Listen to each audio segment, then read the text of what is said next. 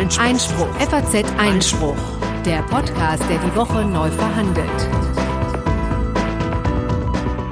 Hallo und herzlich willkommen zum Einspruch-Podcast, dem wöchentlichen Podcast der FAZ zu Recht, Justiz und Politik. Heute mit Folge Nummer 105 am 22. Januar 2020. Und wie steht's mit mir, Konstantin van Linden, sowie mit Corinna Budras. Hallo. Ja, hier herrscht emsige Betriebsamkeit. Das kann man so sagen. Ja, denn es gibt den FAZ-Podcast für Deutschland seit Anfang der Woche. Da wird täglich eine Nachrichtensendung aufgenommen von den Kollegen und deswegen geht es hier jetzt zu in unserem kleinen Studio wie in einem Taubenschlag. Allerdings, ja, es ist äh, echt äh, bemerkenswert viel los hier. Zwei Folgen sind inzwischen auch schon draußen. Wenn ihr mal reinhören wollt, was ihr dringend solltet, dann sucht doch einfach mal in eurem Podcast-Player nach FAZ Podcast für Deutschland. Und äh, ja, da habt ihr quasi so ein tägliches Update. Da geht es mitunter auch um Rechtliches, aber es ist ein, ein ganz allgemeiner Nachrichtenpodcast sozusagen. Ja, sehr zu empfehlen. Noch eine weitere Hausmitteilung betrifft den 12. Februar. Da hatten wir hier eingeladen zum Live-Podcast. Mhm. Ähm, um 18.30 Uhr geht's los. Jetzt sind tatsächlich schon alle Plätze weg. Ja, es ging fix. Also es ging wirklich äh, erschreckend schnell. Ähm, ist ja irgendwie erfreulich. Äh, was sollen wir sagen? Also ähm, der, der Raum ist voll. Äh, wenn äh, einige von euch gerne noch äh, gekommen wären, aber sich noch nicht angemeldet haben, äh, es wird nicht das letzte Mal gewesen sein. Es gibt ja offenbar doch äh, eine ganz gute Resonanz darauf. Das werden wir in Zukunft in der einen oder anderen Form auch nochmal wiederholen, denke ja. ich. Und wir setzen auch noch Leute auf die Warteliste, können wir ankündigen. Und wenn Menschen nicht kommen können, die sich angemeldet haben, dann bitte schnellstmöglich Bescheid sagen, damit wir den Nachrückern auch noch die Chance geben zu kommen. Ja, also das macht, wie gesagt, gar nichts, wenn man dann doch irgendwie, wenn was, doch was dazwischen kommt, nur Bescheid sagen sollte man, das wäre ganz toll.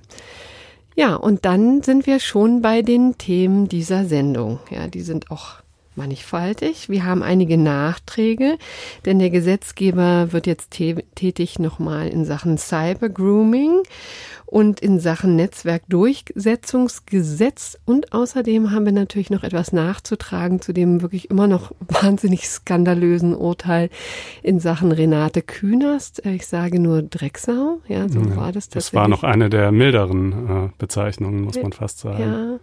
Und da hat es neue Entwicklungen gegeben, die wir euch, die wir Ihnen vorstellen wollen. Wir bleiben dabei. Ja, wir machen das wir jetzt seit dabei. 105 Folgen so. Corinna sieht. Wenn es mir denn so einfällt, ja. genau. Wenn, also eigentlich ist das ja für mich keine, kein Problem. Aber machen wir weiter. Dann beschäftigt uns selbstverständlich die Organspende. Auch das war ja ein großes Aufregerthema. Vergangene Woche ging dann doch nicht so aus, wie von Gesundheitsminister Jens Spahn ja überlegt, geplant. Das stellen wir Ihnen vor. Und dann habe ich mich etwas vertiefter in das Knöllchen-Urteil des Oberlandesgerichts Frankfurt eingegraben. Und das ist ja wirklich echt ein Hammer. Ja, nicht nur für Frankfurter Verhältnisse. Das könnte für Kommunen in ganz Deutschland interessant sein. Und es lässt tief blicken, ja. Schändliche Kommerzialisierung hoheitlicher ja, Aufgaben. Das müssen wir wirklich anprangern. Rauf mhm. und runter. Naja, und dann äh, haben wir auch aus dem Thema Verkehr eine weitere Ergänzung. Ähm, sag nochmal, worum es ging. Das, ähm, das ist die endlose Saga um die Frage, wie kann man rechtskräftige Urteile gegen den Staat durchsetzen, wenn er sie einfach nicht befolgen will. Äh, da war ja die Frage der Zwangshaft stand im Raum. Nun hat das Verwaltungsgericht Stuttgart zwar nicht diese verhängt, aber doch eine andere ungewöhnliche Maßnahme, die so eigentlich auch nicht vorgesehen ist. Äh, das schauen wir uns mal näher an dann beschäftigen uns mit dem Amtsenthebungsverfahren in den Vereinigten Staaten. Das geht ja jetzt nun endlich los. Die ersten Regeln, auf die ersten Regeln hat man sich geeinigt. Und dann haben wir natürlich noch das gerechte Urteil. Wie steht's? Ihr seht also äh, eine pickepackevolle Sendung mal wieder, weshalb wir auch gleich ohne längere Vorrede starten. Als erstes mit dem nun im Bundestag auch bereits beschlossenen äh, Gesetzentwurf, der äh, ja zwei Dinge im Bereich des Sexualstrafrechts ändert. Äh, das eine ähm, betrifft das sogenannte Cyber Grooming, also das äh, Anbahnen von sexuellen Kontakten mit Kindern im Internet. Ähm, das ist ohnehin schon ein Straftatbestand gewesen, der von Strafrechtsdogmatikern ein bisschen kritisch betrachtet wurde, weil immer gesagt wurde, naja, eigentlich ist das, was hier jetzt zu einer Vollendungstat erklärt wird, ja, normalerweise wäre das ja mehr so etwas wie ein Versuch, ja. Also dem Täter geht es darum, äh, ein Kind zu treffen und es dann zu missbrauchen und um dieses Ziel zu erreichen, ähm, nimmt er erstmal mit ihm in irgendwelchen Chaträumen Kontakt auf und tauscht Bilder aus und was weiß ich nicht alles, ja. Klassischerweise wäre das also der Versuch, aber dieser Versuch wird jetzt sozusagen oder wurde vor einigen Jahren, als dieser Straftatbestand eingeführt wurde, schon für sich genommen zu einem Vollendungsdelikt erklärt, ja, also schon das Kontakt aufnehmen und anbahnen als solches ist strafbar als vollendetes Delikt. Und jetzt geht's noch eine Stufe weiter. Davon wird jetzt auch wiederum der Versuch strafbar. Ah. Jetzt fragt man sich, wie kann man das überhaupt versuchen und dabei scheitern? Na, da gibt's eigentlich nur eine Möglichkeit, wenn am anderen Ende der Leitung gar nicht wie erwartet ein Kind sitzt, sondern ein sondern, verdeckter Ermittler. Genau, ja. ein Polizeibeamter. Ja, dann hat man ja nämlich nicht, wie es im Tatbestand drinsteht, mit einem Kind Kontakt aufgenommen, um bla bla bla, sondern eben mit einem Erwachsenen. Und deshalb ist es insoweit ein untauglicher Versuch. Das ist, ja, einerseits kann man sagen konsequent, aber andererseits schon eine krasse Vorverlagerung der Strafbarkeit. Das muss man schon sehen. Also sozusagen hier ist ja äh, kein Rechtsgut irgendwie konkret gefährdet. Es ist noch nicht mal ein Kind irgendwie auch nur im Spiel. Und selbst wenn ein Kind im Spiel wäre, wäre die, der eigentliche Missbrauchsakt, um den es ja letztlich natürlich geht, auch noch ziemlich weit entfernt, muss man sagen. Ähm, also es ist eine starke Vorverlagerung, aber es ist natürlich auch ein, ein Deliktsfeld, auf dem das möglicherweise gerechtfertigt sein könnte. Ja, und die Ermittler sagen natürlich, naja, wir müssen ja hier schon in irgendeiner Art und Weise tätig werden, ne? Und das wird, ist so eine, ja, gängige Praxis, ne, dass man eben versucht, die Leute anzufüttern ne, mhm. und äh, quasi auf die schiefe Bahn zu bringen, um ihnen dann habhaft zu werden. Ja, genau. Naja, und dann äh, gibt noch einen zweiten Punkt, der ebenfalls beschlossen wurde. Da haben wir hier in der Sendung auch schon drüber gesprochen, die sogenannte Keuschheitsprobe. Da geht es darum, dass einschlägige kinderpornografische Foren offenbar äh, von neuen Mitgliedern, bevor die sich da registrieren können oder um sich dort zu registrieren, fordern, dass die selber kinderpornografisches Material hochladen. Das war bisher offenbar ein Hindernis für Polizeibeamte, die in diesen Foren ermitteln wollten, denn das Hochladen von kinderpornografischem Material ist natürlich strafbar und Polizisten dürfen keine Straftaten begehen. Ähm, das hat man jetzt ein bisschen geändert, äh, allerdings auch nur dahingehend, dass sie jetzt also computergeneriertes kinderpornografisches Material hochladen dürfen. Ja, also die Algorithmen sind inzwischen so weit offenbar, dass man zumindest Bilder relativ gut generieren kann. Dieser Algorithmus dazu, der wird halt mit entsprechend mit echter beschlagnahmter Kinderpornografie gefüttert und generiert dann aus diesem Bilderwust äh, quasi neue Bilder, die ähm, sozusagen den, den, denjenigen, die man da reingefüttert hat, ähneln, aber letztlich eben keine echten Kinder zeigen, ja, weil sonst könnte man ja auch sagen, warum nehmen wir nicht einfach, wir haben doch hier aus früheren Verfahren terabyteweise schon Material beschlagnahmt, warum laden wir nicht einfach das hoch? Naja, da heißt es halt, das ist sozusagen den Opfern nicht zuzumuten, ja, dass man ihr Material da jetzt ja. weiter verbreitet. Deshalb diese Zwischenlösung, Problem bei dieser Zwischenlösung natürlich wiederum, das geht bisher eigentlich nur für Bilder, und selbst da begrenzt gut. Also es ist ganz interessant. Es gibt so eine Seite, die packen wir auch in die Show Notes, thispersondoesnotexist.com. Äh, da gibt's so Porträtfotos von Menschen, ja, und die sind tatsächlich algorithmisch generiert. Die sehen absolut echt aus, wie echte Gesichter, aber es sind halt keine echten Menschen, sondern eben ne, mit so einem Algorithmus erstellt. Ich weiß aber nicht, ob das für Missbrauchsdarstellungen tatsächlich genauso gut funktioniert. Und überhaupt, hm. wie gesagt, geht es eigentlich bisher nur für Bilder, nicht für Videos. Also äh, wird man mal sehen müssen, wie viel das Ganze jetzt letztlich bringt. Ähm, aber ich denke jedenfalls, äh, ja, ist das, glaube ich, schon ein, ein nachvollziehbarer Wunsch. Der Königsweg bleibt natürlich, dass man äh, Accounts quasi übernimmt von einzelnen Tätern, die man schon überführt hat. Dann hat man dieses Problem nicht mehr, dann ist man ja, der, derjenige ist ja schon im Forum drin, ja, wenn man den irgendwie, dessen irgendwie habhaft geworden ist. Und dann kann man seinen Account quasi nutzen, um in diesem Forum weitere Ermittlungen zu betreiben. Ähm, gut, das also Nachtrag Nummer eins. Genau, nach, Nachtrag Nummer eins. Wollen wir jetzt zu Renate Künast? Äh, Würde ich sagen, ja. Ja. Ja. Das Aufregerurteil. Aber wirklich. Ist schon ein paar Wochen alt, aber jetzt hat das Gericht nochmal nachgelegt. Ja, wir haben, müssen. wir haben in Folge 90 drüber gesprochen. Ähm, man muss vielleicht erstmal ganz kurz äh, was zu dem Verfahrensrahmen sagen. Das ist nämlich etwas verwirrend.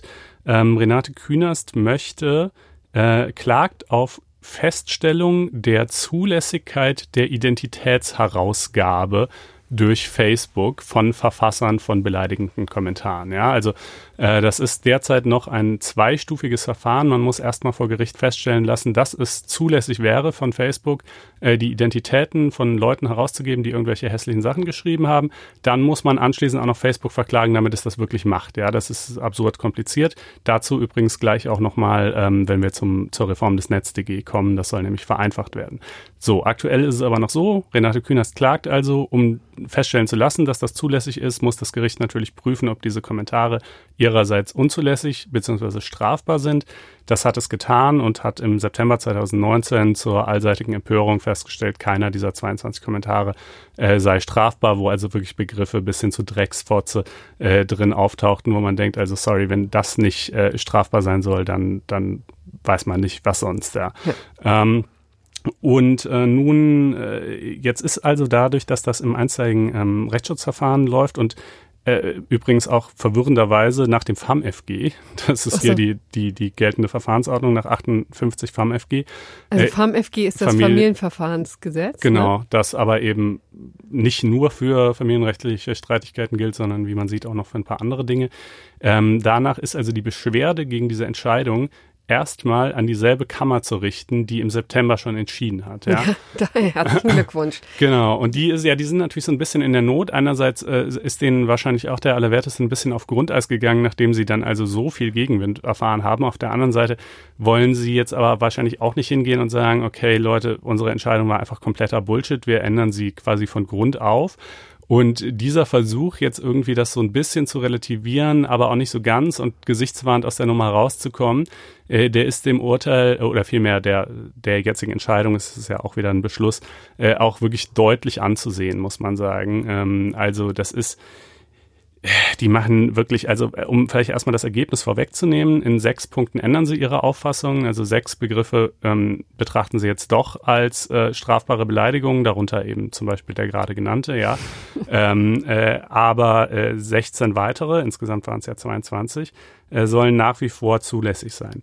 Das ist in manchen Punkten vielleicht auch okay. Wir haben ja auch damals gesagt, nicht alle waren so krass. Manche waren vielleicht unhöflich, aber schon noch im Rahmen dessen, was man irgendwie sagen kann, ohne sich strafbar zu machen. Andere hingegen, also beispielsweise weiterhin zulässig, alte perverse Drecksau, ja. Wahnsinn. Ähm, da wundert man sich nach wie vor, ja. Und naja, wie begründen Sie das jetzt? Habe ich ja gerade schon gesagt, auf eine etwas äh, geschraubte Art und Weise, weil Sie quasi, sie sagen, naja, also einerseits diese Kommentare, die erfolgten ja alle als Reaktion auf einen Post ähm, von einem rechten Blogger, der ähm, quasi als vermeintliches Zitat von äh, Renate Künast gepostet hat, ähm, äh, solange, also sinngemäß, solange Sex mit Kindern gewaltfrei ist, ist doch alles okay, ist mal gut jetzt, ja. Mhm. Und ähm, jetzt sagt die, sagt äh, das Landgericht, die 27. Zivilkammer, ja, Renate Künast hat ja erst in, äh, in ihrer Beschwerde darauf hingewiesen, dass dieser Ausgangspost von diesem rechten Blogger stammte. Und wenn man das jetzt aber weiß, dass das so ist, dann hätte man quasi in Rechnung stellen müssen, äh, dann hätte man quasi kritischer sein müssen, was die Authentizität dieses äh, von ihm als Künast Zitat ausgegebenen Ursprungsposts angeht. Ja, dann hätte man eher denken müssen, na, vielleicht ist es gar nicht von Künast, wenn dieser rechte Typ das schreibt. Ja, und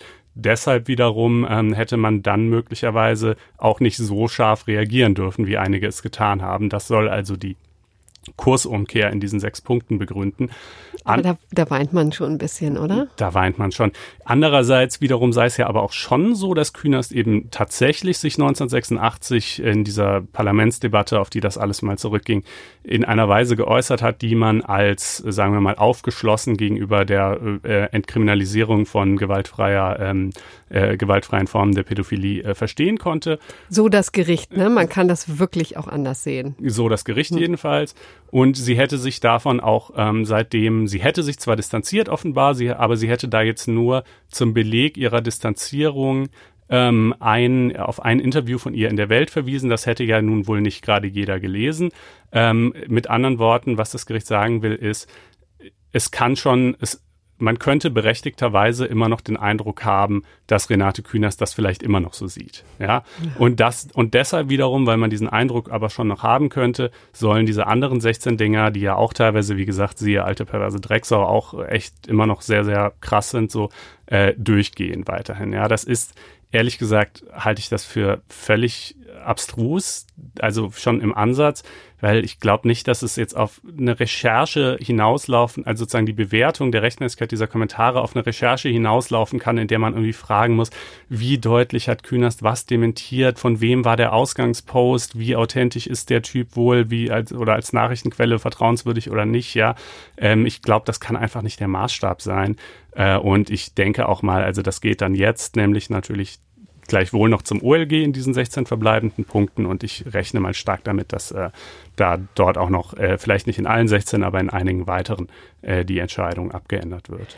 Aber jedenfalls schon das würde ihr jetzt ja die Gelegenheit geben, den Namen zu erfahren desjenigen, der das gepostet hat, ne? Und mhm. da dann weitergehende Schritte einzuleiten. Genau, wobei, wie eingangs gesagt, das derzeit noch absurd kompliziert ist, denn äh, im NetzDG steht drin, ähm, dass die Netzwerkbetreiber die Identität von Verfassern von eben strafrechtlich relevanten Kommentaren äh, herausgeben dürfen, aber da steht kein Anspruch drin.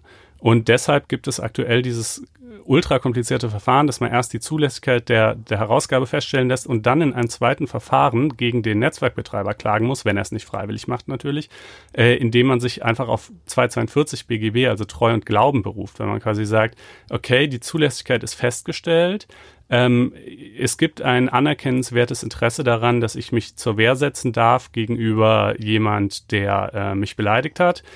Ich habe aber nicht dessen Identität, ihr aber schon. Ähm, und aus meinem Vertragsverhältnis zu euch, dem sozialen Netzwerk, ergibt sich quasi aus Treu und Glauben, dass ihr mir dann diese Identität zur Verfügung stellen müsst.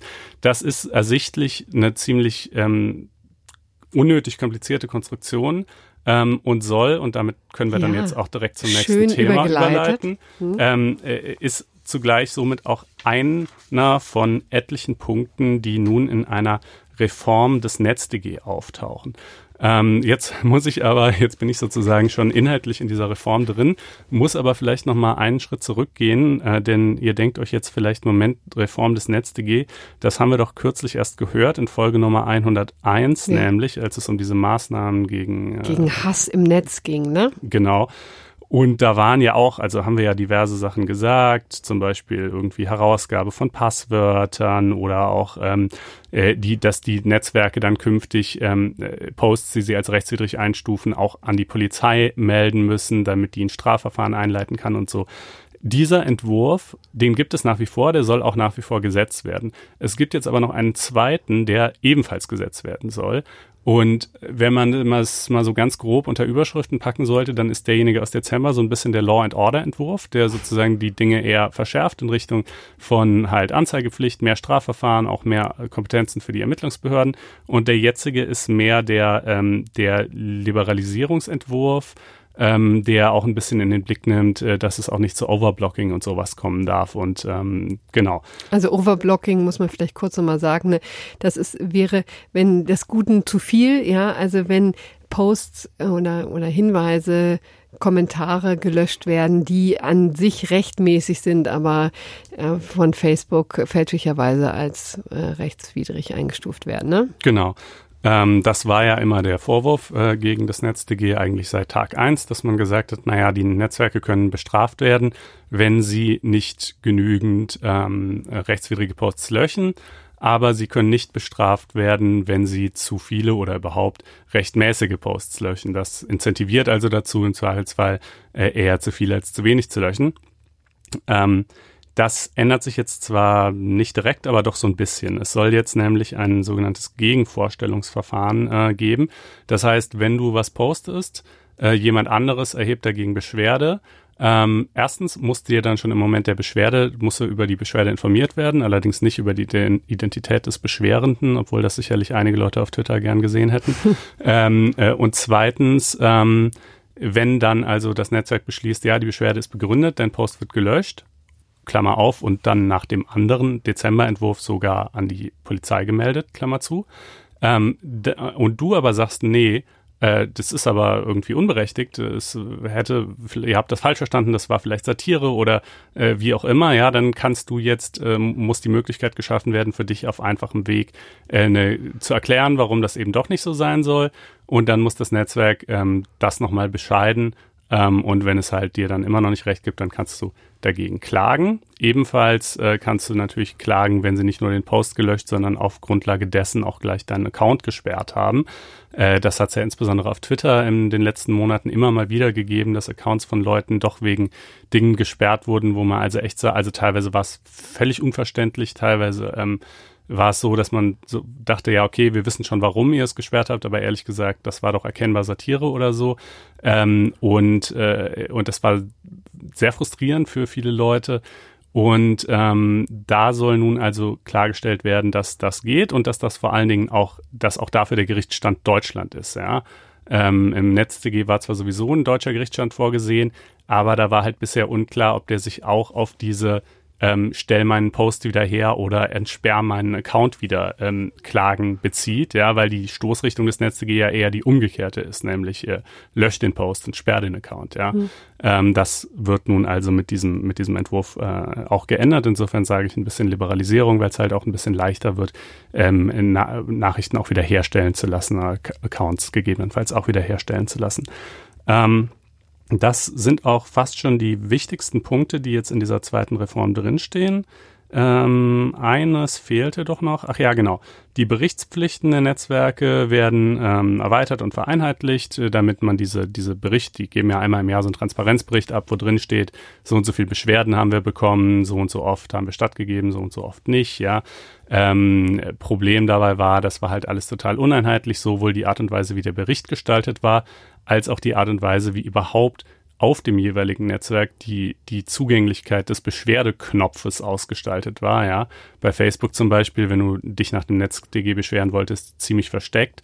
Ähm, das alles muss einfacher zugänglicher werden, damit es dann im Ergebnis auch besser vergleichbar ist. Ähm, das äh, regelt dieser Entwurf also ebenfalls. Und ähm, ja, genau. Und ich glaube, das sind auch schon alle zentralen Punkte. Ja, das also als weitere Folge in unserer lockeren Serie, was macht eigentlich die Bundesregierung den ganzen Tag? Aber man muss konstatieren, diese Woche ziemlich viel. Ne? Ja, also dieser Entwurf ist eben in der Tat erst ein Entwurf, muss man ja. sagen. Der ist jetzt noch nicht durch, anders als das Cyber-Grooming, was durch ist. Ähm, genau. Aber und jetzt sind wir auch gerade noch dabei in Sachen Organspende, ne? denn mhm. da ist die Bundesregierung auch tätig geworden, in Gestalt von Bundesgesundheitsminister Jens Spahn, der mit der Widerspruchslösung die Organspende ja ziemlich umgestalten wollte, neu aufrollen wollte, um die Spendenbereitschaft erheblich anzukurbeln. Aber man muss sagen, vergangene Woche gab es eben eine offene Debatte, eine offene Abstimmung, also nicht mit Fraktionszwang und er ist ziemlich gescheitert, ne?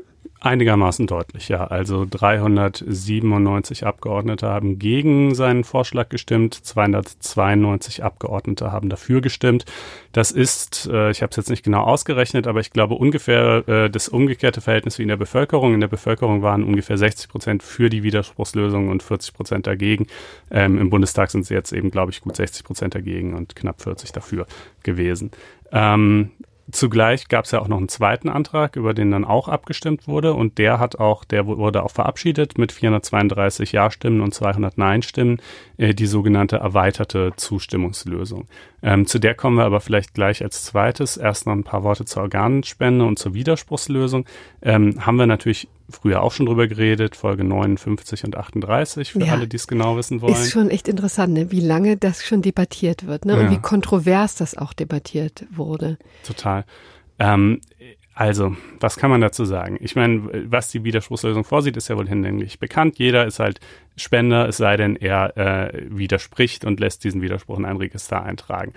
Ähm, nach meiner Wahrnehmung war die Enttäuschung bei den Befürwortern der Widerspruchslösung sehr groß und sie war vor allen Dingen auch in vielen Fällen verbunden mit einem absoluten Unverständnis, wie um alles in der Welt es möglich sein kann, nicht für die Widerspruchslösung zu sein und mit der moralischen Wertung, dass jeder, der äh, gegen die Widerspruchslösung gestimmt hat, im Grunde genommen ein absoluter Unmensch sein muss und äh, es ist äh, so ein bisschen umschrieben mit der Floskel egoistisch bis in den Tod, ja.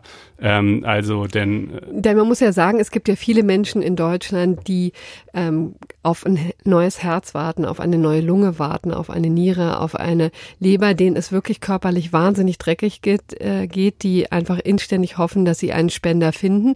Und es gibt einfach immer weniger Spender. Also es gibt einfach zu wenig Spenden, sagen wir mal so. Und im vergangenen Jahr ist die Zahl der Spender auch nochmal zurückgegangen, ne? Ja, also auf eine Niere wartest du in Deutschland beispielsweise neun Jahre, falls du nicht währenddessen verstirbst. Äh, und in der Zeit darfst du dann immer schön zur Dialyse. Also ähm, das ist furchtbar, dass, äh, dass ähm, der Organmangel wird noch ein bisschen, aber eben auch nicht ausreichend dadurch abgefedert, äh, dass in den meisten europäischen Nachbarländern die Widerspruchslösung besteht und es dort etwas mehr Spenden gibt und deshalb Organe aus diesen Ländern äh, auch nach Deutschland teilweise verbracht werden, ja.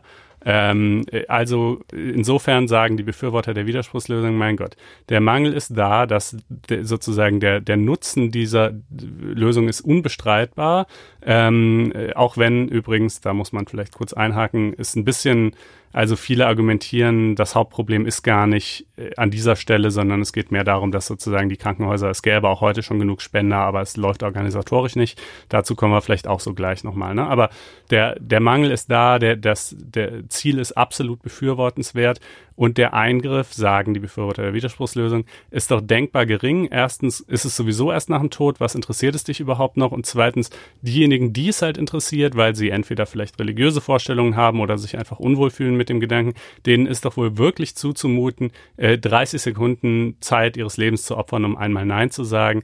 Ähm, äh, und dadurch würde man halt einfach diese Trägheit überwinden, die halt bei vielen Leuten herrscht, die sozusagen eigentlich schon bereit wären, ähm, Organe zu spenden, aber einfach sozusagen sich die Mühe nicht machen, einen Organspendeausweis zu beantragen. Hast ja. du eigentlich einen, lieber Konstantin? Ich habe einen, ja. Ja, ich habe übrigens auch einen und zwar, ich finde, ich wurde es einem denkbar einfach gemacht. Ne? Hat mir irgendwann unaufgefordert die Krankenkasse zugeschickt, führt man aus, schwupp hat man ihn in der Geldbörse. Ja, naja, also aber jedenfalls, das ist, äh, das ist quasi die argumentative Front. Und ich selber war und bin ja auch Befürworter der Widerspruchslösung und befinde, empfinde das äh, eigentlich in etwa so ähnlich, wie ich es gerade skizziert habe, aber ähm, vielleicht so unter dem Stichwort ähm, äh, charakterbildende Maßnahmen ah, in diesem Podcast. Auch bei dir selber? Äh, äh, naja, also äh, worauf ich hinaus will, ist einfach, ähm, dass die, die Diskussion, weil es ja auch ein sehr emotionales Thema ist, sehr hitzig geführt ja. wurde und ähm, es dann natürlich bis dahin ging, so nach dem Motto, jeder, der gegen die Widerspruchslösung gestimmt hat, dem sei zu wünschen, dass äh, er selber irgendwie mal an Organversagen verstirbt und äh, dann äh,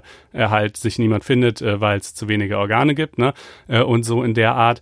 Und es ist einfach, glaube ich, eine Realität einer pluralistischen Gesellschaft, dass es manchmal Einstellungen in der Bevölkerung gibt, die man absolut nicht nachvollziehen kann und die einem erstmal subjektiv vielleicht wirklich auch abwegig vorkommen oder schwer nachvollziehbar oder egoistisch oder wie auch immer, ähm, aber die trotzdem von Menschen gehalten werden, die eben nicht alles Arschlöcher sind. Ja, natürlich nicht. Also unter den Gegnern der Widerspruchslösung sind ja sogar viele Menschen, die selbst einen Organspendeausweis haben. Mhm. Also kann man ja schon mal offensichtlich nicht behaupten, dass sie sozusagen alle zu egoistisch wären.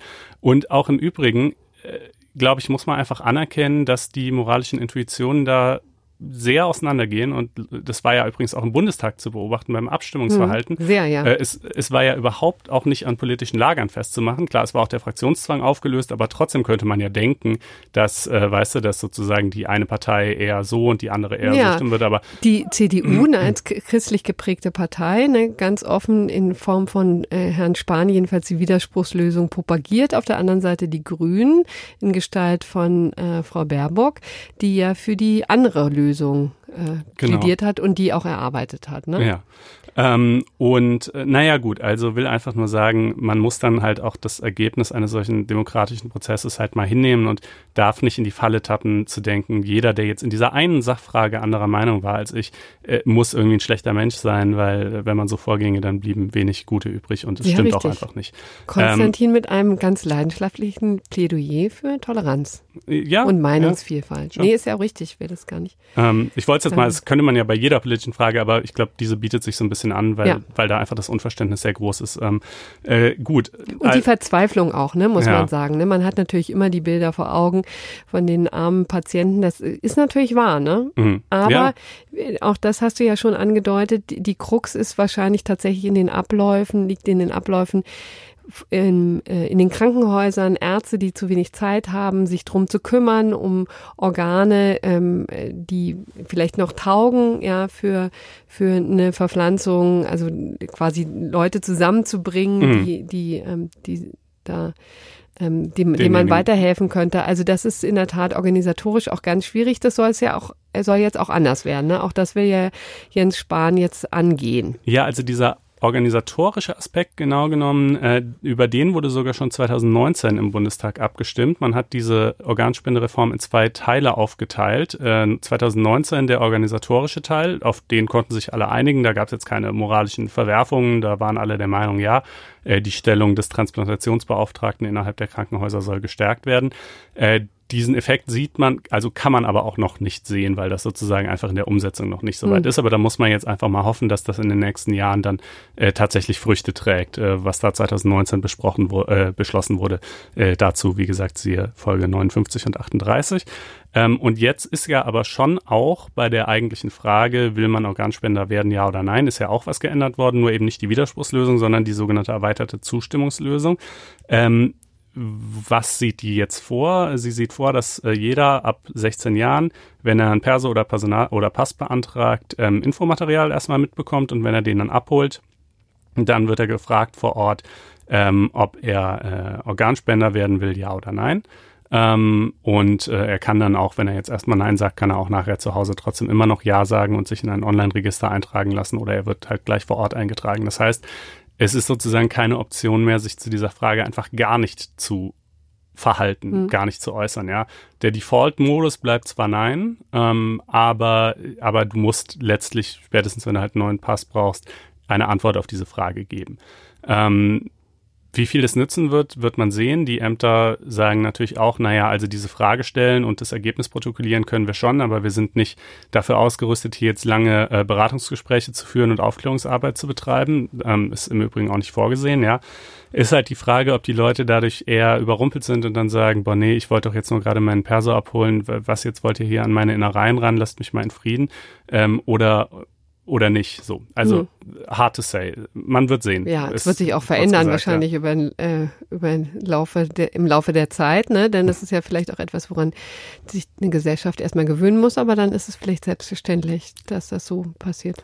Man muss natürlich aus verfassungsrechtlicher Sicht auch sagen, gut, äh, viel, es gibt ja einige oder gar nicht so wenige, die behaupten, die Widerspruchslösung wäre verfassungswidrig gewesen. Ich bin mir da nicht so sicher, aber jedenfalls ähm, ist das hier schon der sicherere Weg, denn äh, generell das Bundesverfassungsgericht ist ja schon immer der Meinung, oder nicht nur dieses, aber auch dieses, äh, dass äh, das Verhältnismäßigkeitsprinzip zu beachten ist, also dass man erstmal ähm, quasi andere, mildere Maßnahmen ausschöpfen muss und gucken, ob die nicht vielleicht das Problem beheben. Und diese Reform aus 2019, die eben den organisatorischen Aspekt stärkt, plus jetzt die erweiterte Zustimmungslösung, äh, das sind ja mildere Maßnahmen. Und jetzt muss man halt hoffen, dass die auch tatsächlich äh, dazu zu einem Verschwinden des Organmangels führen. Wenn sie das nicht tun, dann wird diese Frage vielleicht in ein paar Jahren politisch äh, sich nochmal stellen äh, und äh, dann wird man sehen, ob es dann vielleicht anders ausgeht. Aber fürs Erste äh, ist das jetzt mal das Ergebnis und wie gesagt, ich hätte mir ein anderes gewünscht, aber ähm, damit muss man dann einfach leben. Ja. Und dann kommen wir jetzt zu den Falschparkern, so profan es auch sein muss nach so einem dramatischen Thema.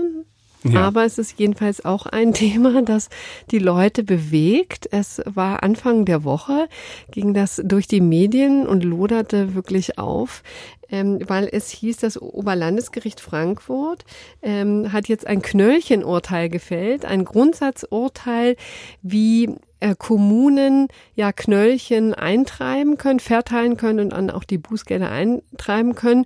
Und das äh, Oberlandesgericht Frankfurt ist jetzt in einem rechtskräftigen Beschluss zum Ergebnis gekommen, jedenfalls nicht so, wie sie es bisher in Frankfurt gemacht haben. Ja? Mhm. Also nicht über private Dienstleister.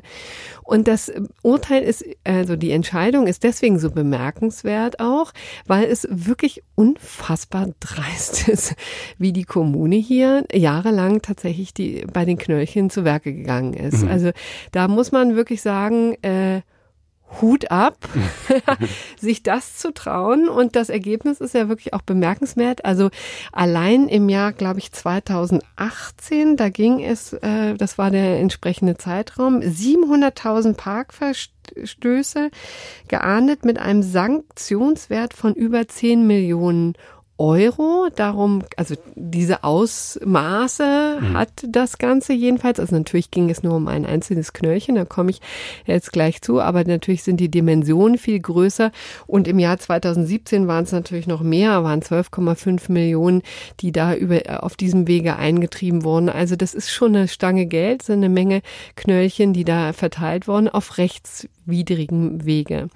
Wie ist das Ganze jetzt äh, zum Oberlandesgericht Frankfurt gekommen? Es war eigentlich eine re relativ profane, äh, eine profane Situation im Jahr 2017. Also ein Mann hat falsch geparkt im äh, Halteverbot, ja, und hat dann ein Knöllchen bekommen in Höhe von 15 Euro. Ja, eine klare Ordnungswidrigkeit hätte er zahlen müssen, hat er nicht gemacht, weil ihm das ganze System schon damals gestunken hat, ja.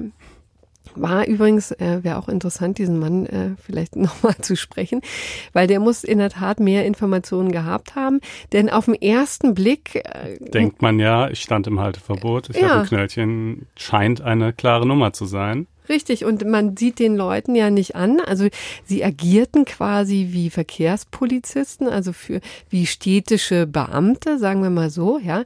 Den war nicht anzusehen, dass äh, sie eigentlich äh, Leute von der Zeitarbeitsfirma waren, die auf Stundenbasis tatsächlich die Knöllchen da verteilt haben im Stadtgebiet Frankfurt. Manche hatten wohl sogar ähm, äh, irgendwie so, so, wie sagt man, äh, Kleidung an, ja, die sie wie Ordnungsbeamte hat aussehen lassen, andere nicht. Ich glaube, das war von Ort zu Ort ein bisschen genau. unterschiedlich. Genau. In Frankfurt war, hatten sie tatsächlich eine Uniform an. Ja, ja. Mensch. Und das war auch wirklich der absolute Knaller, ja. Also das muss man sich mal vorstellen. Also das ging dann eben hoch. Das Amtsgericht übrigens hat, fand das noch nicht so merkwürdig, aber das Oberlandesgericht Alter Schwede, die waren sauer. Ja, das kann man wirklich, sauer. den Beschluss, den tun wir auch in die Shownotes, ähm, der ist ziemlich deutlich. Mhm. Und man muss auch sagen, das ganze Verfahren, ja, da haben die schon mal dem Innenministerium dann ähm, ziemlich auf die Finger geschaut und auch der Kommune Frankfurt. Ähm, denn also auf dem ersten Blick war alles in Ordnung, ne? Also der ähm, der Oberbürgermeister sozusagen als äh, Ordnungsbehörde hat da dieses ähm, die das Knöllchen ähm, stand ihm drauf, war, war der äh, Adressat des Ganzen. Und die haben dann mal nachgefragt, na, wie ist es denn überhaupt in der Kommune, in der Verwaltung organisiert, ja? Und dann musste eben äh, Frankfurt ähm, rausrücken und sagen, na ja, also tatsächlich sind das Leute von einer privaten Firma, von einem privaten Zeitarbeitsunternehmen, ja, die beschäftigen wir auf Stundenbasis, die be, die bestellen wir als Hilfsbeamte, ja, bekommen übrigens auch einen ganzen Batzen von Befugnissen, ja, also das ist, war auch eine ziemliche Latte. Die durften also äh, natürlich Identitätsfeststellungen tätigen, äh, vorläufige Festnahmen Festnahmen und Personalienfeststellungen, Platzverweise durften die aussprechen und in, in Verbringungsgewahrsam. Das ist sogar krass. Ja, also, also einfach klassisch hoheitlich-polizeiliche ja. Aufgaben. Und das Interessante war, das wurde denen also als Hilfsbeamten über übertragen. Ja. ja. Das ist ja der Mechanismus. Das ist auch vom Prinzip möglich, sagen wir mal so, nicht in diesen Konstellationen, wie das Oberlandesgericht jetzt festgestellt hat, aber es ist vom Prinzip möglich. Interessanterweise haben die das dann einzelvertraglich wieder zurückgenommen. Mhm. Ja, und haben denen dann gesagt, pass mal auf, die ganzen Kompetenzen, die wir euch gegeben haben, stand dann in dem einzelnen Vertrag mit dem, mit den Mitarbeitern, dürft ihr nicht ausüben. Also sie haben das, ähm, Oberlandesgericht hat das genannt, sie haben eine leere Hülle in Uniform geschaffen. Ja. Interessant. Ja, wobei die Kompetenz zum Verteilen von Knöllchen haben sie ja aber offensichtlich nicht, äh, äh also die blieb ja bestehen, das war ja der Sinn der ganzen Genau, das war der Sinn der Übung, aber eben jetzt, sie hätten niemanden Gewahrsam nehmen mhm. können und so und hatten, hatten auch übrigens Anwendung unmittelbaren Zwangs mit körperlicher Gewalt, Hilfsmitteln und Waffen, ja, auch das wäre möglich gewesen. Also das wurde dann alles eingeschränkt, ja. Aber es sollte den nach außen den täuschenden Schein der Rechtsstaatlichkeit aufgebaut werden, ne? Aha. Ja, um den Bürgern und den Gerichten gegenüber den und den Gerichten gegenüber den Eindruck polizeilicher Handlung zu vermitteln. Ne? Ja. Also schon ein ziemlicher Knaller. Ja, und der, ne, also die, der Witz ist, das Land oder die Stadt hat sich ja schon auf so eine Vorschrift berufen, die sieht, glaube ich, vor, dass man quasi ähm, Beamte beleihen kann, aber nur solche, wenn ich es richtig verstanden habe, die schon sozusagen Bedienstete der Stadt ja. sind. Also wenn ich jetzt jemand habe, der macht eigentlich was anderes, äh, ist in genau. der irgendeiner Aufsichtsbehörde oder sonst wo, den kann ich dann quasi auch beleihen mit polizeilichen äh, Aufgaben, aber nicht einfach irgendeinen Mitarbeiter von einer privaten Zeitarbeitsfirma, den ich auf äh, Stundenbasis bezahle. Ja. Ne? Was ja wirklich auch noch ein Kracher ist. Ne? Also was übrigens auch sehr schön war, das Oberlandesgericht hat ziemlich deutlich gemacht, also das mit den Zeitarbeitern, das könnt ihr euch mal ganz ähm, könnt ihr ganz vergessen, denn das wird in keiner ähm, Konstellation funktionieren. Denn die Arbeitnehmerüberlassung, das ist ja der technische Begriff, ja, ist ja in, ähm, ist ja im privatwirtschaftlichen Bereich möglich, um so äh, Produktionsspitzen auszugleichen. Ne? Mhm. Also wenn du merkst, oh, jetzt kommen hier die Bestellungen rein und ich das so kurz vor Weihnachten oder mhm. was, ne? Jetzt wird's hier aber eng, dann kannst du natürlich auffüllen mit Leiharbeitnehmern und das ist natürlich auch ein sinnvoller Mechanismus. Deswegen mhm. sind ja nicht alle Leiharbeitnehmer oder auch Zeitarbeiter, wie es ja immer ähm, heißt, nicht nicht gleich ähm, ein großer Prekär Skandal. Ne? Ja. ja, das kann ja auch seinen Sinn haben. Aber hier in diesem Fall ist eben gar nichts mit konjunkturellem ähm, Aufschwung, sondern das ist ja einfach eine hoheitliche Tätigkeit, ne, das eigentlich ständig zu ähm, äh, ständig zu leisten ist, ja. ja, die ständig zu leisten ist, die ähm, die, wo es auch keine Spitzen und kein, keine Täler gibt. Ja, das muss einfach gemacht werden und dafür muss einfach die Stadt vernünftig viele Mitarbeiter zur Verfügung stellen, damit das ordnungsgemäß gemacht werden kann. Ja. Es gäbe übrigens auch noch die Möglichkeit, tatsächlich ähm, private Leute überhaupt einzustellen, nicht von der Zeitarbeitsfirma, aber vielleicht private Dienste. Aber da gab es schlicht und ergreifend keine Ermächtigungsgrundlage. Ja. Und das Ganze ist ja auch keine reine Formalie, ne, sondern es hat ja schon Sinn, dass Ordnungsbeamte sowas eben eigentlich machen sollen. Ja, im Beamtenverhältnis geben, gelten eben bestimmte äh, spezielle sozusagen Fürsorgepflichten und so weiter. Der Beamte, um den muss sich der Staat auch ganz schön kümmern und den muss er auch ganz schön absichern und so weiter. Wohingegen hier man ja sehen muss, letztlich ist es ja wirtschaftlich betrachtet so, dass diese Zeitarbeitsfirma äh, bezahlt wird aus den Einkünften äh, der Knöllchen, die sie selber verteilt. Ja. ja. also sozusagen, da wird halt ein krasser wirtschaftlicher Fehlanreiz gesetzt, ähm, der in äh, der so nicht bestehen würde bei äh, jemand, der halt irgendwie beim Ordnungsamt arbeitet. Hm. Also klare Richtschnur ist, das Ganze ist eben ein staatlicher Eingriff, ja, Gewaltmonopol des Staates darf nur durch den Staat als solchen auch äh, ausgeübt werden. Es sei denn, man schafft eben eine Ermächtigungsgrundlage, auf deren Grundlage man dann eben tatsächlich private Bedienstete in bestimmten Bereichen einsetzen kann. Das ist übrigens eine Diskussion, das fand ich auch total interessant, die seit die Mitte der 90er Jahre läuft. Ja? Mhm. Also damals wurde schon, also dieser eigentlich ganz richtige Gedanke ist, dass ja nicht dass ja nicht alle Leute Beamte sein müssen, die in irgendeiner Art und Weise für den Staat tätig werden, ja. Mhm. Und man kann auch sagen, jetzt Knöllchen schreiben ist halt nix, wofür du eine volle polizeiliche Ausbildung brauchst. Mhm. Ja, das sehe ich schon auch ein und ich verstehe auch, dass man den Staat und die Verwaltung effektiver gestalten kann, ja. Aber dann braucht man eben eine Rechtsgrundlage, übrigens eine, die vom Bundesgesetzgeber erlassen wird. Ne? Das geht nicht auf Landesebene, sondern das muss vom Bundesgesetzgeber erlassen werden, schon in den 90er Jahren Jahren auf Innenministerkonferenzen diskutiert, aber niemals umgesetzt. Ja, das hat man einfach ja. nicht gemacht. Und interessanterweise hat ähm, hat, sind trotzdem reihenweise Kommunen übergegangen, das dann trotzdem so zu organisieren. Ja. Mhm. Also auch mit unter vielleicht sogar sehenden Auges. Also man kann jetzt sagen, dass hier in Hessen etliche Kommunen ins Schlottern kommen, ja. Und jetzt natürlich von einem auf den anderen Tag die Knöllcheneintreiber verloren gehen. Ja, das ist ja jetzt die Konsequenz. Ja, da gibt's keine großen Diskussionen mehr.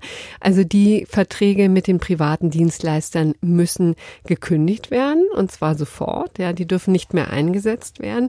So und jetzt müssen andere Beschäftigte ran. Ne? Jetzt wurden Hier in Frankfurt wird das, glaube ich, irgendwie von Leuten gemacht, die, ähm, die vorher Gefahren gut äh, kontrolliert haben. Das ist irgendwie äh, auch nicht besonders vertrauenswürdig, wenn jetzt da Lücken klaffen oder Leute, die Geschwindigkeitsmessungen durchgeführt haben. Also im fließenden Verkehr ist das ja auch ähm, ein Thema. Ja, ja. ich glaube, für den fließenden Verkehr hatte das OLG das ja schon ähm, vor zwei oder drei Monaten äh, so entschieden, dass das ja. da nicht geht. Und jetzt haben sie es nochmal für den ruhenden Verkehr entschieden.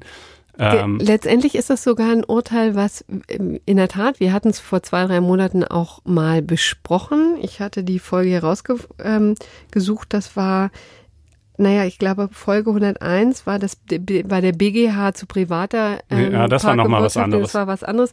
Ähm, zwei, drei Folgen davor hatten wir eben auch uns schon mal um das OLG Frankfurt gekümmert, aber es gab noch eine älteren, ähm, eine ältere Grundsatzentscheidung, die ist schon über zwei Jahre her. Mhm. Es war im Jahr 2017, dass die das schon mal grundsätzlich für den fließenden Verkehr okay. äh, entschieden haben und da klargelegt haben, da da dürft ihr keinen privaten Dienstleister einsetzen, ja. Und äh, übrigens auch da ginge, würde es auch gar nicht gehen mit einer ähm, ähm, Ermächtigungsgrundlage. Da sagen die einfach, da ist sozusagen die Gefahr für die Gesundheit und die Sicherheit der Bürger so groß, das kann man nicht übertragen an Private. Das müssen einfach die staatlichen Stellen machen. Punkt. Mhm. Ja. Also da, äh, das ist ähm, schon eine wirklich ziemlich lange ähm, Geschichte und jetzt eben müssen die Kommunen ziemlich radikal umdenken, jedenfalls hier in Hessen. Es kann auch gut das eine oder andere Bundesland geben, wo das ähnlich organisiert ist. Denn wie gesagt, ich meine, ich kann den Charme schon verstehen, dass man das effektiver machen möchte. Ähm, in in Frankfurt übrigens gab es eigentlich auch schon den, den Ansatz, die Leiharbeitnehmer mal zu kürzen, ja, und das ist schon dem einen oder anderen Verkehrsdezernenten mal aufgefallen, dass es nicht die ideale Situation ist, aber interessanterweise hat es nicht geklappt. Und warum? Kein Geld da. Ja, naja, klar. Kein Geld da, um die Leute äh, hier umzuwidmen. Ne? Also zu wenig Personal in der Stadt ja. Frankfurt, ja. Und die Bußgeldbescheide sind aber natürlich wahrscheinlich jetzt alle bestandskräftig und insofern die Leute, die bisher zur Kasse gebeten wurden, äh, kriegen dann jetzt auch nicht ihr Geld zurück oder wie muss man sich das vorstellen? Genau, so ist es erstmal. Also die, die noch offen sind, die haben hm. Glück gehabt. Ne? Die, da würde ich jetzt nicht bezahlen übrigens, wird auch nicht natürlich nicht mehr eingetrieben. Hm. Die Dinge, die jetzt sowieso noch in der Schwäbisch sind, wo überhaupt gar nichts rausgeschickt wurde, die, wo das nur festgestellt wurde, die werden gar nicht erst verschickt. Also die haben Glück gehabt, aber alles, was schon bezahlt wurde, da ist jetzt ein Deckel drauf und also äh, es gibt ja es gibt ja schon auch die Möglichkeit, auch bestandskräftig gewordene Verwaltungsakte anzugreifen beziehungsweise auch behördenseitig wieder äh, zurückzunehmen, wenn sie halt irgendwie grob äh, rechtswidrig sind oder dergleichen. Ich weiß jetzt aber nicht, ob das hier angestrebt wird. Ich würde mal vermuten, dass die äh, Stadt äh, natürlich erstmal sagen wird, nö, nö, nö, das tut uns furchtbar leid, aber äh, äh, das äh, What's done is done und in Zukunft machen wir es dann halt jetzt anders. Ja, vielleicht noch ein letzter Hinweis auf äh, Parallelen, die es ja auch ähm, bei, beim Schwarzfahren gibt oder auch nicht gibt. Ja, das wurde ja auch kräftig diskutiert. Ne? Wieso ist das ähm, beim Ordnungswidrigkeitenrecht so, ja, dass das nur staatliche Stellen machen können und äh, in der Bahn, in, in den ähm, im öffentlichen Nahverkehr machen das ja auch private Kontrolleure der Bahn oder der der Nahverkehrsbetriebe. Das ist eine andere Nummer. Ne? Da geht es nicht um tatsächlich Ordnungswidrigkeiten, sondern um erhöhtes Beförderungsentgelt. Da werden die äh, Kontrolleure sozusagen auf Basis des Hausrechts der Deutschen Bahn ja, oder des Betreibers eben tätig und ähm, ja, agieren auf Basis der Beförderungsbedingungen. Ne? Und alles weitere, wenn es um Schwarzwaren geht, das ist ja in der Tat auch eine Straftat, die wird dann sozusagen nur zur Anzeige gebracht. Und da hat die das Letztentscheidungsrecht und auch das Verfahrensrecht natürlich der Staat. Ne? Ja. Nur um das nochmal klarzustellen, weil das auf Twitter auch eine ja. rege Diskussion war. Ja, ja, aber das ist, finde ich jetzt eigentlich relativ klar. Aber gut, ähm, das kann man natürlich sich auch fragen und dann wollen wir zum nächsten übergehen oder gibt es hierzu noch was? Nee, ich, das ist jetzt hinreichend verhandelt. Okay. Ich. Ja, dann ähm, gibt es noch äh, taufrisch vom Verwaltungsgericht Stuttgart eine interessante Entscheidung. Äh, wir haben hier ja schon verschiedentlich über die Frage diskutiert, ähm, wie man äh, diverse Bundesländer dazu zwingen kann, rechtskräftige Entscheidungen umzusetzen, die sie skandalöserweise, wie ich finde, einfach ignorieren. Und zwar äh, sind das dann in aller Regel Entscheidungen zur Einführung von Fahrverboten. Das haben wir am Beispiel von Bayern äh, mehrfach diskutiert, äh, wo also eben Fahrverbote für den Teile, also einzelne Straßen in München nach einem rechtskräftigen Urteil des äh, Verwaltungsgerichts in den Luftreinhalteplan aufzunehmen sind. Äh, Bayern macht es aber einfach nicht und das ging ja sogar hoch bis zum EuGH mit der Frage, ob da vielleicht äh, sogar zwangshaft angeordnet werden könnte. Der EuGH meinte, naja, so müsst ihr selber wissen, aber die Anforderungen sind hoch, um es jetzt mal etwas untechnisch zusammenzufassen. Und äh, dann stand die Frage im Raum, na, gibt es vielleicht noch andere kreative Möglichkeiten, wie man da die Daumenschrauben ein bisschen anziehen kann, ohne jetzt gleich zu diesem schärfsten Schwert zu greifen. Und die, die Antwort darauf liefert jetzt das ähm, VG Stuttgart, äh, wo die Lage eben ganz ähnlich ist. Auch da wird einfach äh, rechtskräftiges Urteil ignoriert, das in dem Fall die äh, Erstreckung von äh, schon bestehenden Fahrverboten in Stuttgart auf Euro 5 Diesel vorsieht. Und ähm, naja, äh, und das äh, VG macht jetzt also zweierlei. Es sagt zum einen, wir verhängen ein Zwangsgeld von 25.000 Euro. Das finde ich jetzt zwar persönlich ehrlich gesagt immer noch einfach viel zu wenig, weil, ähm, weil also die hat die hat irgendwie das Land Baden-Württemberg jetzt vielleicht schon gerade noch äh, übrig, ja.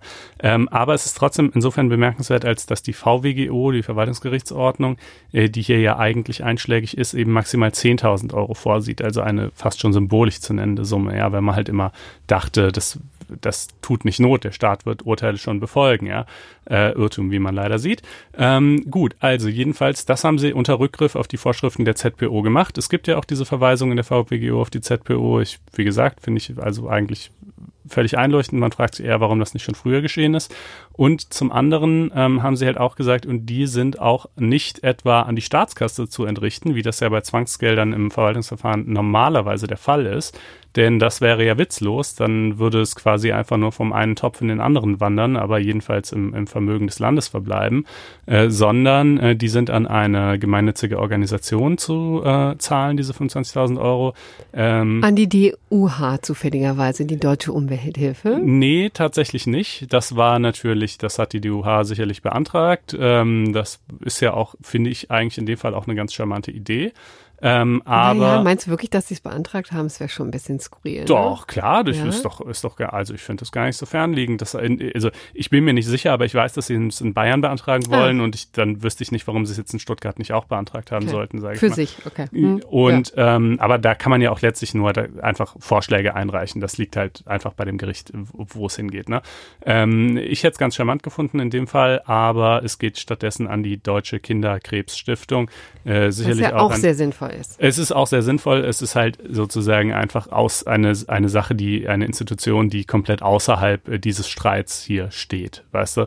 Ja, ähm, Finde ich äh, auch nicht ganz äh, ähm, unvernünftig so zu machen. Ja, ja, also es ist jedenfalls ein absolut würdiger Empfänger. Das ist, äh, darum geht's ja gar nicht. Ähm, ich hätte halt gedacht, es tut vielleicht einfach ein bisschen mehr weh, äh, wenn es an die DUH geht und äh, das hätte ich in dem Fall auch ganz sinnvoll gefunden.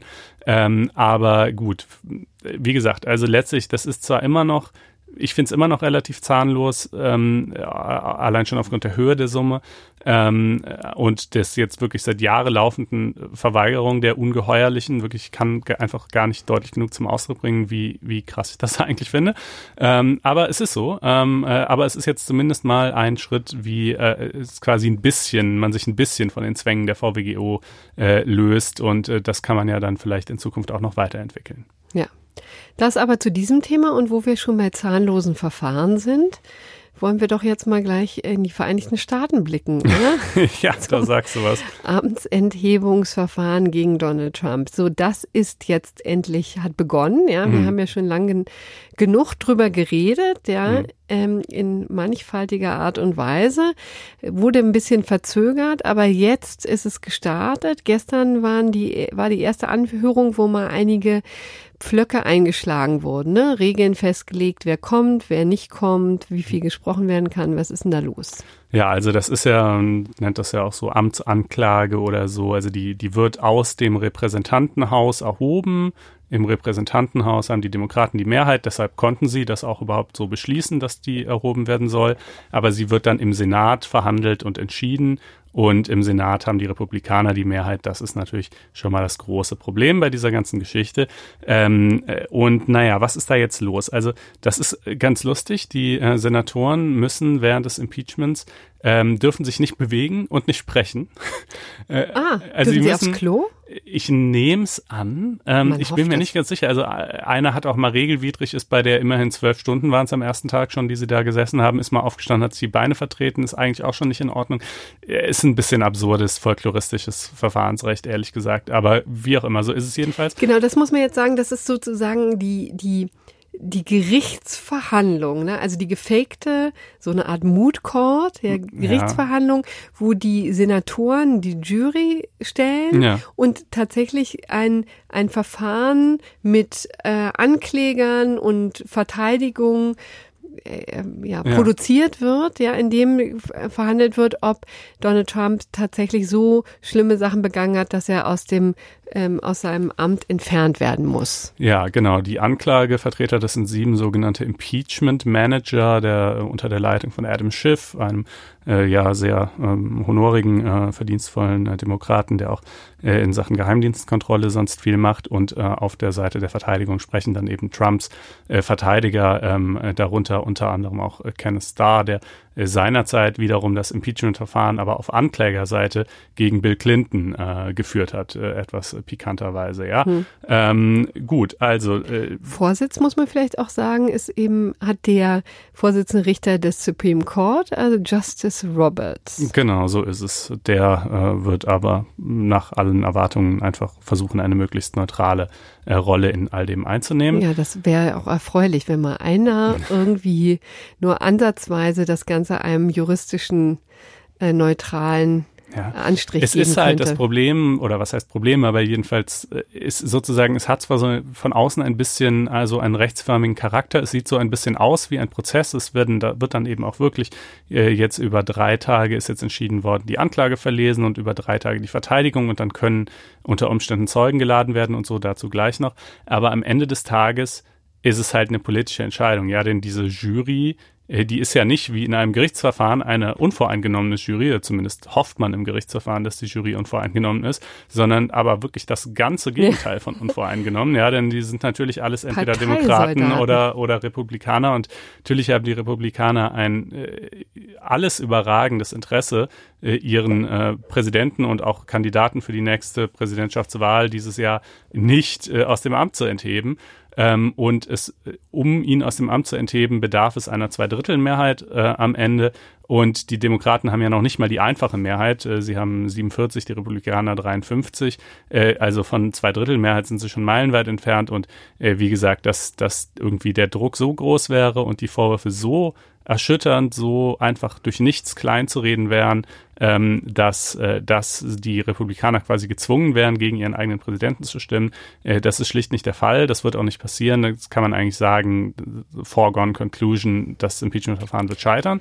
Wobei sich die Demokraten ja sehr ähm, stützen und sehr hoffen auf eine Figur in dem ehemaligen äh, oder ehemalige Figur im Trump-Kabinett, nämlich den Sicherheitsberater John Bolton, der da auspacken könnte, Diskretionen loslassen können, was eigentlich noch alles so in äh, im White House passiert unter der Regentschaft von Donald Trump. Aber wird er nun geladen oder nicht? Ähm, Augenscheinlich nein. Also am ersten Tag äh, ging es eben um lauter Verfahrensfragen. Zum Beispiel äh, haben die Demokraten beantragt, alle möglichen Dokumente beizuziehen und eben auch ein paar Zeugen zu laden, unter anderem John Bolton. Diese, über diese Verfahrensfragen wird auch abgestimmt äh, mit einfacher Mehrheit, aber auch die haben die Demokraten ja nicht. Und ähm, da, also da könnten sie immerhin theoretisch noch hoffen, wenn es gut läuft, dass sie mal vier Republikaner überzeugen können, dann würden sie mal sowas durchkriegen, ja. Haben sie aber nicht. Also äh, wurde alles abgelehnt, auch Ladung von Bolton und so weiter. Darüber kann im weiteren Verlauf des Impeachment-Verfahrens auch nochmal entschieden werden, wenn sozusagen sich die Stimmung, die Stimmung kippt und aus irgendwelchen Gründen man befindet, es wäre jetzt doch noch nötig, äh, den, den Beweisanträgen der Demokraten nachzukommen. Dann wiederum wäre aber auch damit zu rechnen, dass die Republikaner sagen würden, okay, dann laden wir aber auch jetzt Zeugen, zum Beispiel äh, den, den Sohn von Joe Biden, der bei dieser ukrainischen, äh, äh bei diesem ukrainischen Unternehmen gearbeitet hat, äh, das ja sozusagen dessen angeblich äh, korruptes Verhalten, gegen das äh, Trump dann wiederum ähm, den die ukrainische Regierung ähm, dazu bewegen wollte, Ermittlungen einzuleiten. Ja, das war ja quasi der Ausgangspunkt dieser ganzen Geschichte. Also will sagen, wenn ihr es uns ungemütlich macht, machen wir es euch auch ungemütlich. Ähm, aber vor allen Dingen könnt ihr es uns halt auch gar nicht ungemütlich machen, weil wir haben 53 äh, Senatoren und solange die alle geschlossen stimmen, äh, bestimmen wir, wie das Verfahren abläuft. Das wiederum gibt den Demokraten natürlich so ein bisschen immerhin den Talking Points zu sagen, Sham Trial, ja, also ist kein faires Verfahren, äh, die, unsere ganzen Beweisanträge werden nicht gehört. Ähm, das ist auf sozusagen auf unvollständiger Basis äh, äh, äh, entschieden worden am Ende, was schon so ein bisschen zeigt, worum es bei der Sache eigentlich geht, da der Ausgang ohnehin feststeht. Jede Seite möchte halt irgendwie zeigen, dass die andere Seite unfair vorgeht, äh, dass sie irgendwie voreingenommen ist, dass sie bereit ist, auch die krassesten Regelverstöße noch zu verteidigen und selbst daran zu partizipieren äh, und so weiter und so weiter. Und wer da jetzt sozusagen medial besser wegkommt, ähm, wird sich zeigen, kurz gesagt. Wird jetzt eigentlich täglich verhandelt oder wie ist der, der Zeitplan? Ich meine ja. Ich meine fast, ich glaube an sechs Tagen die Woche oder so. Also ja. Und das mitten im Wahlkampf der Demokraten. Ne? Die sortieren ja jetzt ihre Kandidaten, ja, und da wird es ja jetzt zu Vorwahlen quasi kommen. Also die demokratischen Kandidaten werden ausgesiebt, ist also eine delikate Zeit und insbesondere na, wer ist da alles? Elizabeth Warren ja, und genau, Bernie Sanders Bernie sind zum Sanders. Beispiel zwei relativ, also ja, aussichtsreiche demokratische Kandidaten, die aber zugleich Senatoren sind und deshalb jetzt gezwungen sind, äh, die ganze Zeit in diesem Verfahren zu sitzen und ähm, insofern keinen Vorwahlkampf betreiben können. Andererseits äh, honoriert die demokratische Wählerschaft natürlich tendenziell auch die Teilnahme an einem Impeachment-Verfahren gegen Trump. Ja. Ähm, also gut, man wird sehen. Ähm, aber es spielt vielleicht Joe Biden ein bisschen in die Karten, denn der ist kein Senator und äh, kann insofern weiterhin ähm, Vorwahlkampf betreiben. Ähm, ja. Ja, also das ist jetzt der Auftakt. Wir bleiben weiter dran. Mhm. Und kommen jetzt aber zum gerechten Urteil, das auch so ein bisschen tragisch ist. Es geht nämlich um Rechtsbeugung und über, um einen überlasteten Richter. Mhm. Ja, ein armer Mann, inzwischen übrigens im Vorruhestand. Ja, es war, glaube ich, auch dringend nötig. Denn ähm, der Mann, äh, ein Richter an einem Amtsgericht, hatte tatsächlich 816 UVI-Verfahren, also Verfahren der, der Ordnungswidrigkeit, ja, krankheitsbedingt nicht bearbeitet und zwar so lange, bis sie dann irgendwann verjährt sind. Hm. Ja, und das ist nicht Sinn und Zweck eines Rechtsstaats. Wobei er war, glaube ich, also er war schon irgendwie krank, aber er war jetzt nicht krank im Sinne von langfristig krank geschrieben, äh, dauerhaft, weißt du, weil nee, sozusagen dann das hätte das Gericht Problem. ja sehen müssen, okay, dann muss er ja auch nicht arbeiten, dann hätte man es halt jemand anderem gegeben, sondern er hatte gesundheitliche Probleme, psychische Probleme, glaube ja. ich. Also aber er, er gesagt, hat schon gearbeitet, aber er hat halt wiederum diese Verfahren nicht bearbeitet. Ja, also um es mal deutlich zu sagen, ich glaube, der hatte eine Depression, ne? Also ja. zumindest ist das, wird nirgendwo deutlich ausgesprochen, aber es äh, liest sich so, wenn mhm. man die Berichte Berichterstattung zum Beispiel im Spiegel liest, äh, tun wir auch gerne in die Shownotes. Aber das muss tatsächlich ein ähm, eine schwierige Phase für den Mann gewesen sein, äh, ganz schwierig sich zu motivieren und auch zu konzentrieren, ja. Ähm, das geht ja dann immer äh, damit einher und er hatte einfach Schwierigkeiten, sein Pensum zu schaffen, das muss man sagen, ja. Dann hatte man ihn schon in ein Schondezernat gesetzt, ja, so ähm, heißen ja Dezernate, die äh, ja weniger Fälle haben und vielleicht auch die weniger oder die, die, die leichteren Fälle, ja, auf die es vielleicht auch nicht so ankommt, ja, dass mhm. da wird dann bei der Geschäftsverteilung schon durchaus auch drauf geachtet. Aber das hat tatsächlich nicht so wahnsinnig gefruchtet. Er hat dann auch mehrfach, also dutzendfach, ähm, dem Direktor des Amtsgerichtes mitgeteilt, dass er überlastet ist, dass er äh, Verfahren abgeben muss, hat auch teilweise Verfahren abgegeben. Aber die Situation war eben so schlimm für ihn, dass er 816 Verfahren Verfahren tatsächlich hat versanden lassen. Ne? Das ist schon nicht wenig. Also. Das ist nicht wenig. Und äh, aber man muss auch sagen, also jedenfalls in der Verhandlung wurde auch deutlich, wie ähm, wie es dazu kam, wie, wie er gearbeitet hat. Also offensichtlich hat er zweimal die Woche verhandelt, immer von 10 bis 12.30 Uhr. Ich glaube, das ist jetzt nicht ungewöhnlich, dass es nur zwei Tage sind, ne? Mhm. sondern die haben dann eben so Sitzungstage und da wird ein Termin nach dem anderen durchgehechelt. Ja, aber, aber zweieinhalb man, Stunden ist schon wenig. Ja, aber man braucht eben dann natürlich auch, ich will nur sagen, dass sozusagen das nicht damit erschöpft sich die Arbeit des Richters, nee, sondern es muss nicht. ja auch ähm, äh, vorbereitet werden, nachbereitet werden. Die Urteile müssen dann auch geschrieben werden und so weiter und so fort. Ne? Ähm, also oder ähm, jedenfalls war das, hatte er sich die dann auch vollgestopft, teilweise mit 18 Terminen in eben diesen ähm, zweieinhalb Stunden, aber kam eben nicht ähm, äh, hat nicht alle untergebracht und interessanterweise ist er auch nicht dazu übergegangen.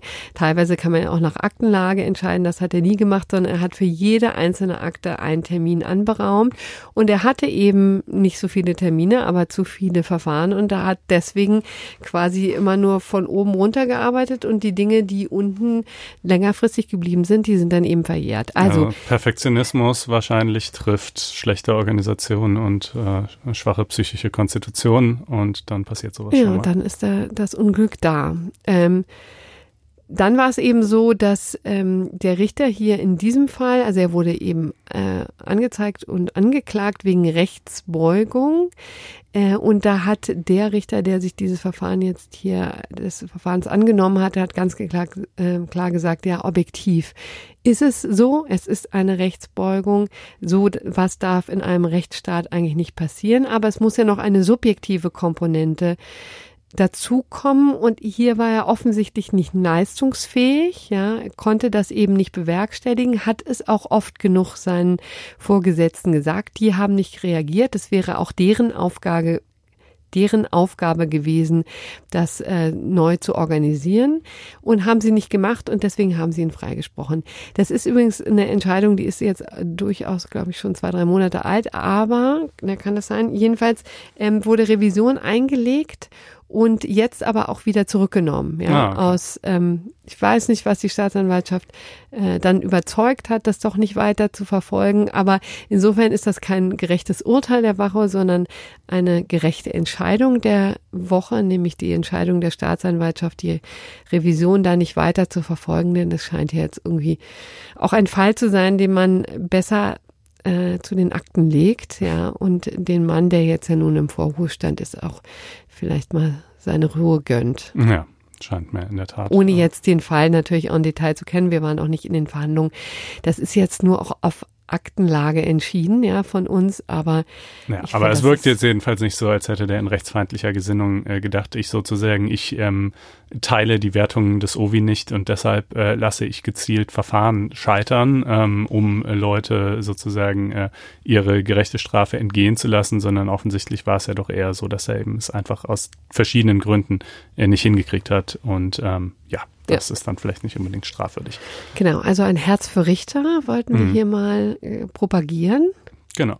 Und damit äh, verabschieden wir uns auch. Ne? Wir ja. weisen nochmal dringlich darauf hin, dass ihr nach FAZ Podcast für Deutschland in eurem Podcast-Player suchen könnt. Ihr könnt auch auf faz.net-podcasts gehen übrigens, um unseren wunderschönen Daily Podcast zu abonnieren äh, mit ja eben auch äh, einem festen Moderatorenteam von drei Leuten und im Übrigen Gastauftritten von allen erdenklichen Kollegen hier aus dem Haus und Korrespondenten rund um die Welt. Äh, auch Corinna und ich werden da sicher das eine oder andere Mal zu Gast sein. Und ja, das ähm, glaube ich rundet die Nachrichtenversorgung ziemlich gut ab. Äh, in diesem Sinne hat es uns uns gefreut. Macht's gut und bis nächste Woche. Schöne Restwoche. Tschüss. Ciao.